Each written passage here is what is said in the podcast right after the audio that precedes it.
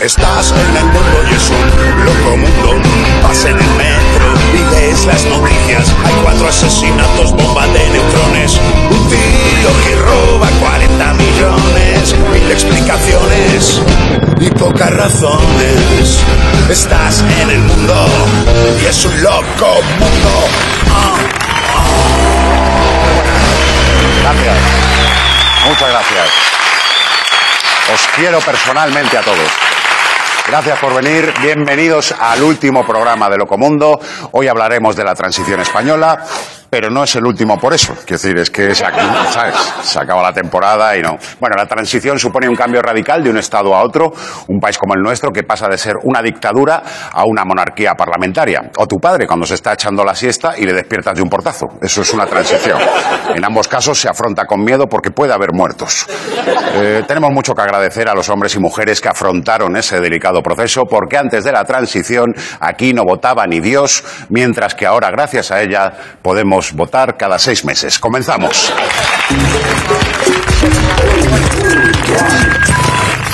España se encuentra en uno de los más peligrosos trances por los que puede pasar una nación.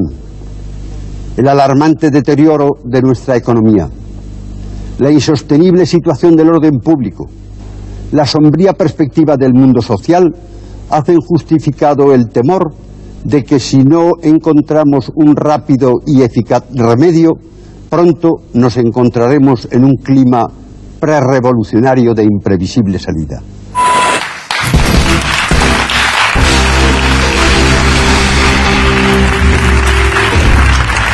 Entonces tampoco ardieron las iglesias, como en el 36. Los más jóvenes no podéis haceros una idea de lo que ha cambiado este país en menos de 50 años. En 1975, de- eh, en 1975 España, el sitio este donde tributas, si no eres tenista o youtuber, eh, era una dictadura. Podías acabar en la cárcel solo por quejarte en una mani. Ahora ya no. Ahora basta con que lo hagas en Twitter. Sin salir de casa. Anda que no ganado en comodidad, joder. Y aunque hoy parezca que la España democrática la hizo Dios eh, con una costilla de Albert Rivera, no.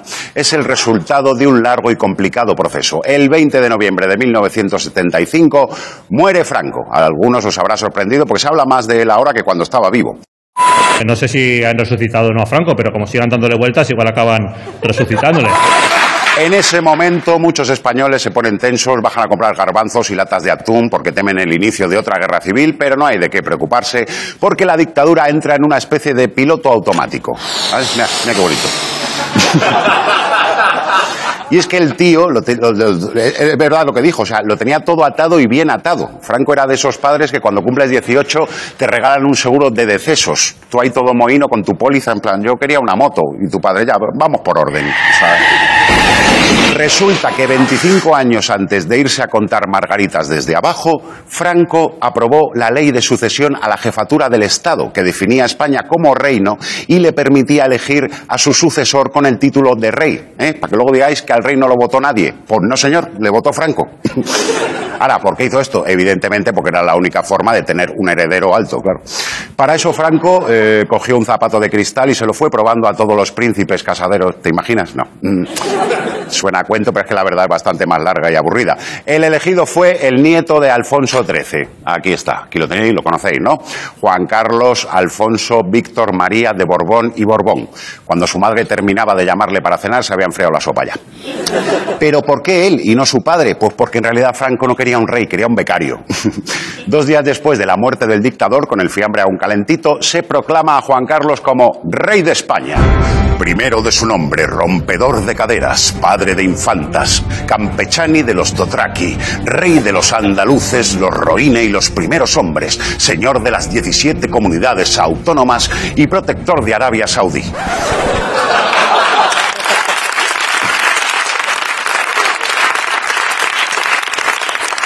Por simplificar, Juanca. A muchos les pareció mal que al morir Franco no se restaurase la República, pero ¿sabéis lo que le digo yo a esa persona? Haber dado tú un golpe de Estado como Franco. Claro, sí, tú, tú, que no consigues juntar a cuatro para jugar al Catán, ¿eh? Que cuando te enchufas al Fortnite la gente se desconecta, ¿eh? Que aparece tu nombre y aprovechan para actualizar el servidor. Total, que el rey agarra su quimicefa para convertir la dictadura en una monarquía parlamentaria y se pone en manos de este señor. Ahí está, Torcuato Fernández Miranda, un tipo tan discreto que llamándose Torcuato no suena de nada. Este señor era el Tyrion Lannister del rey Juan Carlos, la mano del rey, el que le llevaba las cosas y luego pasaba a recogerlas y las dejaba otra vez en su casa. Eh, la primera medida de Torcuato fue quitar de en medio al que era presidente del gobierno, Carlos Arias Navarro. Eh, no gustaba a unos ni a otros, a unos por cenizo y a otros por sobreactuado. Españoles, Franco ha muerto. Y Peñelis, vengo y a otros porque eh, durante la posguerra se le conocía como el carnicero de Málaga. O sea, el tío mandó matar a tanta gente que hoy le habrían llamado el carne mecha. le dieron...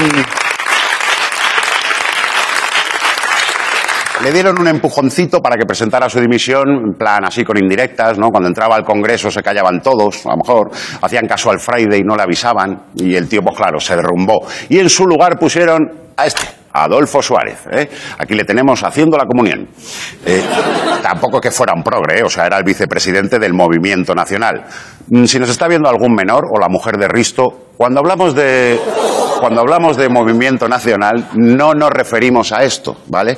Al falangismo, es a lo que nos estamos refiriendo. Hasta ese momento, como democracia estaba quedando un poquito rara, porque claro, nadie había votado nada. Y aquí interviene otra vez el superhéroe de la transición, Torcuato que consiguió que las Cortes franquistas aprobaran la ley para la reforma política, con la que las propias instituciones franquistas se hacían el Araquiri, el Balconing en Occidente, y esta ley fue la que facilitó enormemente el tránsito democrático, y el intestinal de los procuradores franquistas, que se cagaron en todo.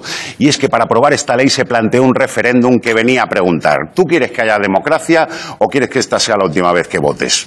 Pues ojo que todavía hubo un 2% de votos en contra y casi un 3% de votos en blanco, para que veáis que lo de no saber votar nos viene ya de lejos. Así que el siguiente paso fue convocar elecciones. ¿Qué pasa? Que como no había partidos políticos, pues iban a quedar un poquito sosas. Así que Suárez se encargó de legalizarlos, a todos, hasta los de izquierdas, hasta el Partido Comunista, que era como el demonio, ¿no? Porque la idea de legalizar las drogas para acabar con ellas no es nueva. Esto ya se hizo con el Partido Comunista, o sea, fue legalizarlo y desaparecer. Ahora mismo hay más yonkis que comunistas, prácticamente. En 1977 se celebran las primeras elecciones desde el 36, con la diferencia de que en el 36, además de pegar carteles, se pegaron hostias como panes de masa madre, y los españoles votaron con tantas ganas y tanta ilusión que hubo una participación del 78%. Y todos, absolutamente todos los votantes, cerraron el sobre con la lengua, no solo las señoras mayores, que lo hacen mucho. En mi barrio hay señoras que solo le falta lacrarlo, joder, están ahí como... A esas elecciones, esas elecciones las ganó el propio Adolfo Suárez con la coalición UCD, Unión de Centro Democrático. Aclaraban lo de democrático, pues ya sabemos cómo es el centro en España. como segunda fuerza el PSOE y como tercera el PC. Sé lo que estáis pensando. La izquierda española podría haber formado un gobierno de coalición, pero tenía un problema. Eran la izquierda española. Pero estas elecciones solo fueron los el petting de la democracia, ¿no? Digamos que el pueblo español y la democracia se hicieron match en Tinder, pero aún no habían quedado para darle al like como conejos. De estas elecciones salieron los representantes que luego votarían el código fuente de la democracia española, el algoritmo de la convivencia, la Constitución del 78. Eh, no fue fácil, tened en cuenta que Albert Rivera aún no había nacido para abstenerse y facilitar las cosas. Las negociaciones estaban bloqueadas, entre unos y otros había más líneas rojas que en los ojos de un porrero. Y entonces la cosa se arregló a la española, quedando dos para comer. ¿eh? Esto es lo que ha pasado a los libros como el pacto del mantel. Y no os quejéis por el nombre, pues podría haber sido peor, el pacto de las migas. Ahí como... Alfonso Guerra, que era el crush de Felipe González, y Paco Abril Martorell, que era Alberto Romero de Adolfo Suárez. Se reunieron en un restaurante llamado el José Luis, vas a ver por qué se llamaba así, ¿verdad? El caso es que después de los postres estaban tan mamaos que aprobaron 23 artículos de la Constitución. Yo creo que la firmaron pensando que era la cuenta, en plan, venga, toma. Pero lo que hizo que aquello fuera una gesta auténticamente española es que en esa cena se pusieron morados solo dos políticos, pero la pagamos todos los españoles. El 6 de diciembre de 1978, la Constitución española se ratificó en referéndum, porque todavía no se había inventado el botón de acepto todos los términos y condiciones, y dio así lugar al periodo más glorioso de la historia reciente de España, el puente de la Constitución. Qué bien pensado, ¿eh? cerca del 8. Ahora, la Carta Magna tenía algunos truquis, ¿vale? Se votaba todo o nada, o sea, no... Y dentro de ella se incluían algunas cookies, como la figura del rey, ¿Sabes? Tú votabas que sí, que querías democracia y de repente, ¡zasca! La persona del rey es inviolable. ¿Qué significa eso? Pues que puede ir a los Sanfermines sin escolta. Pala- paladeazlo, paladeazlo. Vale, seguimos. Además, la Constitución quedó poco menos que blindada y no se ha podido reformar desde entonces. Bueno, algún retoquillo le han dado, alguna cosilla. Por ejemplo, en 2012 ZP puso ahí unas chorradas que sí es prioridad absoluta pagar la deuda a los bancos alemanes y tal, pero ah, tontunas, cosas que se ponen pues, para hacer bonito, ¿eh? como los corazones en las IES. y aquí, en la aprobación de la Constitución, es donde se encuentra el final oficial de la transición. Otros dicen que no acabó hasta superar el golpe de Estado de Tejero, otros que hasta la victoria del PSOE en el 82, otros que hasta que no se dejaron de llevar las sombreras y para otros seguimos en ello. Lo importante es que gracias a la transición en España hemos conseguido un marco de convivencia que hace posible que personas de las más distintas ideologías puedan ir a divertirse al hormiguero. Muchísimas gracias.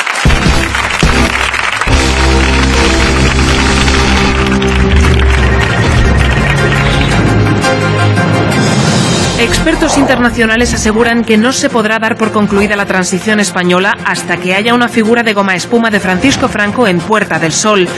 Cuando los turistas se hagan fotos con una persona grotescamente disfrazada del caudillo, sabremos que todo ha sido olvidado. Los expertos han determinado que eso no ocurrirá antes del siglo XXV.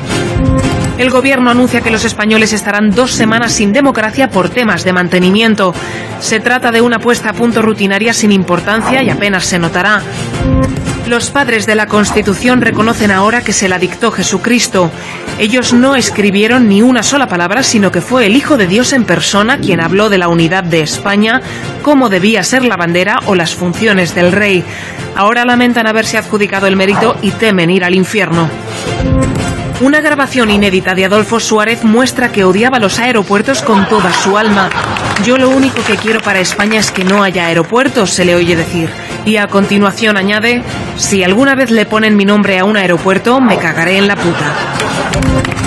Rescatan a un hombre que seguía corriendo delante de los grises. Este ciudadano de 45 años llevaba corriendo delante de los grises toda su vida, una costumbre que heredó de su padre. Nadie le había dicho aún que ya no le perseguían. Yo me crié corriendo delante de los grises. Mi padre siempre me decía, corre Carlos, corre. Y hasta ahora no me había planteado mi situación. Nadie tampoco me ha explicado el tema de la transición. La verdad es que me siento un poco gilipollas. Llevo 45 años corriendo. La policía ya se ha mostrado interesada en interrogarle porque considera sospechoso que haya estado huyendo tanto tiempo.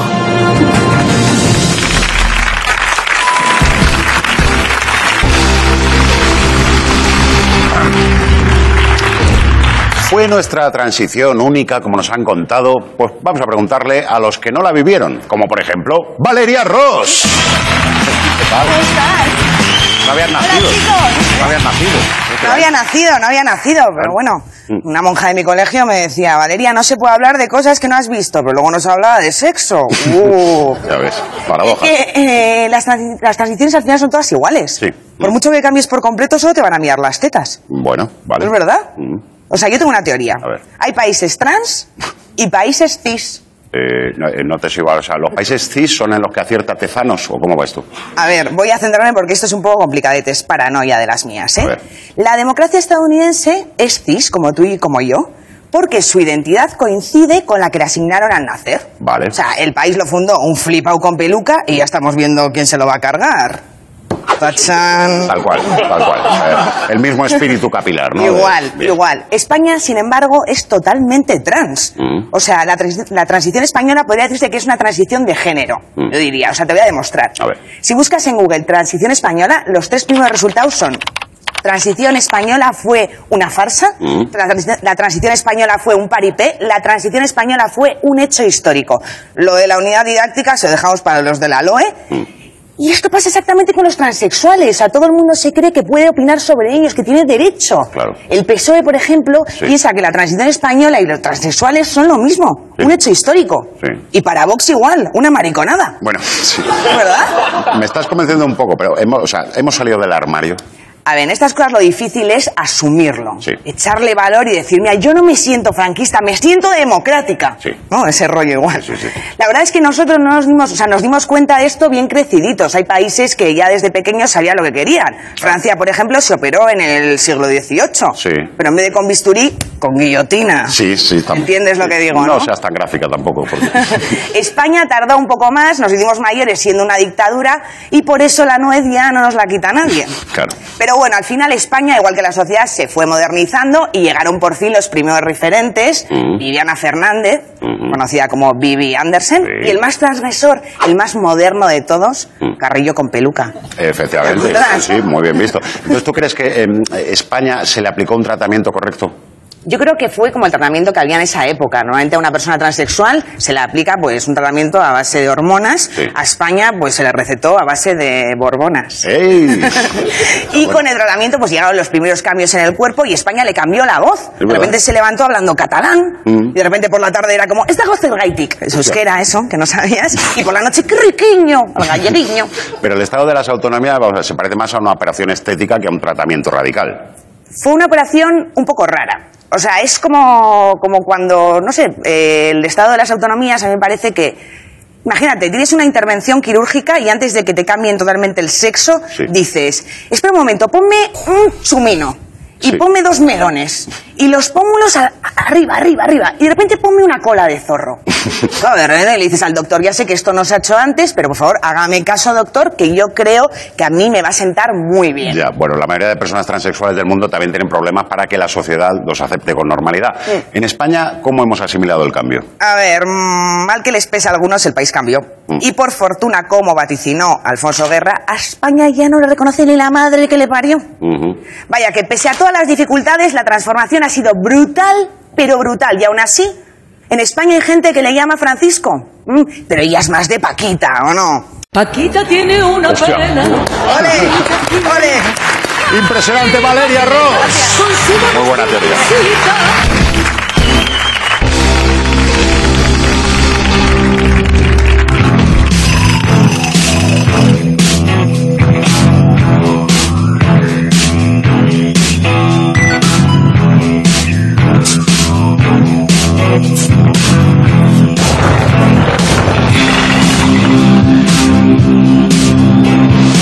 Cerrado simbólicamente el círculo democrático y con esas herramientas vamos a seguir construyendo el futuro.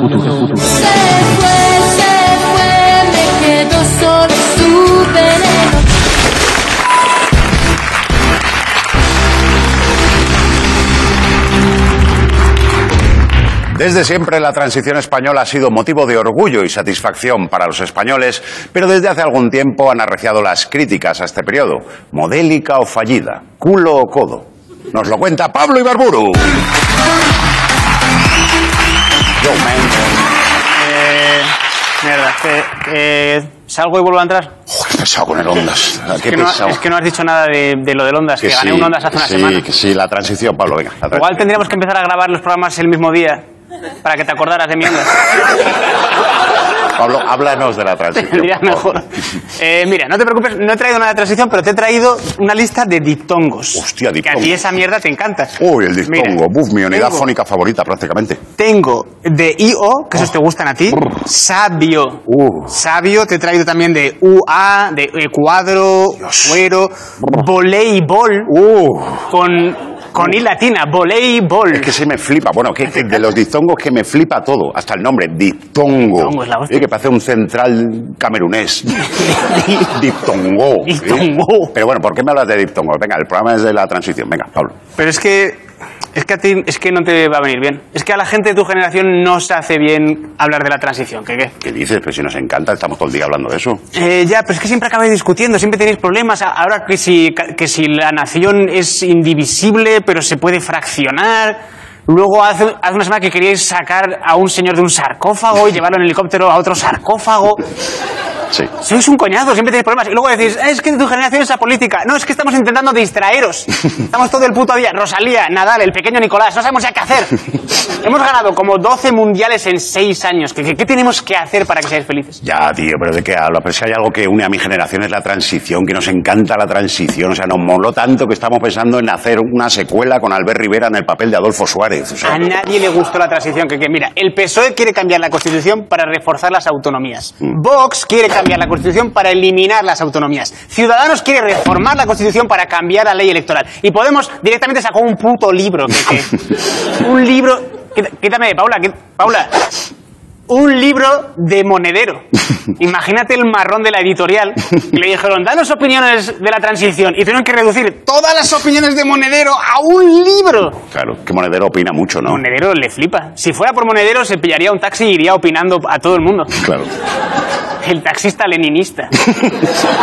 Mira, el libro enumeraba todos los problemas de la transición. Decía, un sistema electoral indigno, una restauración bipartidista, jueces escondiendo residuos franquistas, 300.000 niños robados a sus madres. ¿Ves por qué preferimos estar en casa jugando al fornite? Bueno, pero vamos a ver, pero son pequeñas reformitas, o sea, solo estamos viendo cómo arreglar la Constitución. Si pudiéramos hacer una nueva transición, pues fíjate. Es que eso no va a pasar nunca, Kike. ¿No? porque no te das cuenta de que ahora mismo, no- para que haya una transición, tiene que haber una dictadura antes. También es verdad. Y ahora estamos en un status quo, Claro. tampoco queréis que haya una dictadura, entonces ahora mismo yo solo veo una solución a este problema. ¿Cuál? Yo creo que ha llegado el momento de separarnos. No, no no. Hemos estado 40 años intentando hacer que funcionara, pero esta relación está funcionando. Yo creo que los españoles pues tenemos que divorciarnos y ya está, y cada uno por su lado. Pero es que ahora No me está dando un bajón, tío. Lo que dice, hombre, que hemos ganado como 12 mundiales en 6 años, tío, que estamos bien juntos. Ya, Pablo. pero también ha habido 12 elecciones en un año. También es verdad, sí, sí. Es verdad. Sí. Dime dictongos. ¿Te digo dictongos? Sí. ¿Cómo Me está dando bajón, ¿eh? Dame un poquito de dictongo. Eh, cuero, si ya te lo he dicho. Eh, eh, autopista. Di- divorcio. no, basta que me pongo choto. Pablo Ibarburu.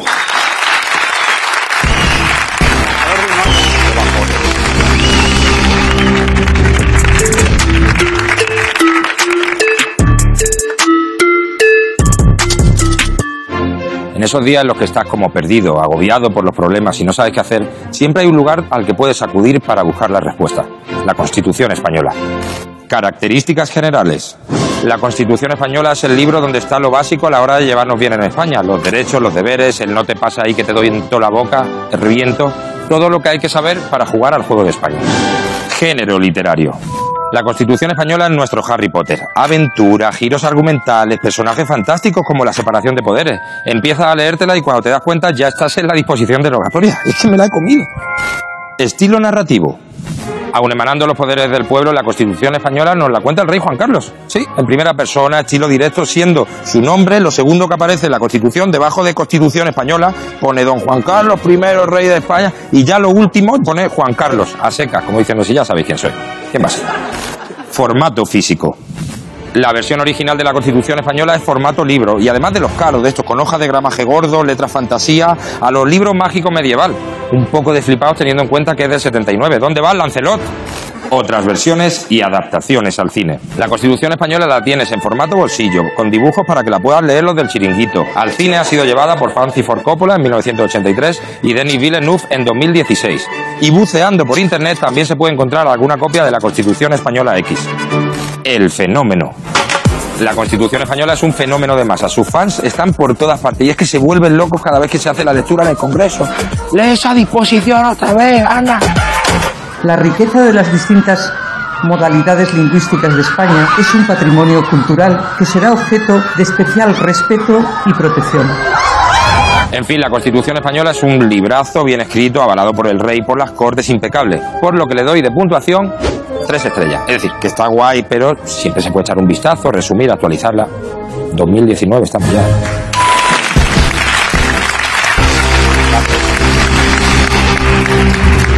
La transición inició un camino que aún seguimos recorriendo, pero cuidado, aún no está todo hecho. Hay que tener el valor de eliminar los símbolos de un pasado oscuro. Venga, venga, dale, niño. Sí, ¿no? Vale. Venga, por Es un pequeño gesto para mí, pero es un gran paso para la democracia. Oye, por favor, déjate de suspense. Le Dale, dale. pero no lo voy a hacer, no lo voy a hacer. No, es hora de dejar de mirar hacia atrás en pos de la reconciliación. Vosotros sois jóvenes, no sabéis lo que nos ha costado llegar hasta aquí. Nos vamos, este es el último programa de esta temporada de Loco Mundo y puedo prometer y prometo que la próxima será aún mejor. Muchísimas gracias.